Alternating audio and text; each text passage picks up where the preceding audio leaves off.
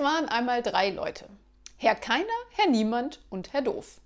Eines Tages spuckte Herr Keiner auf den Kopf von Herrn Doof und Herr Niemand hat's gesehen.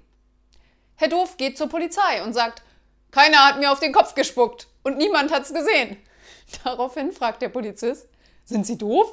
Herr Doof antwortet, ja, woher wissen Sie das?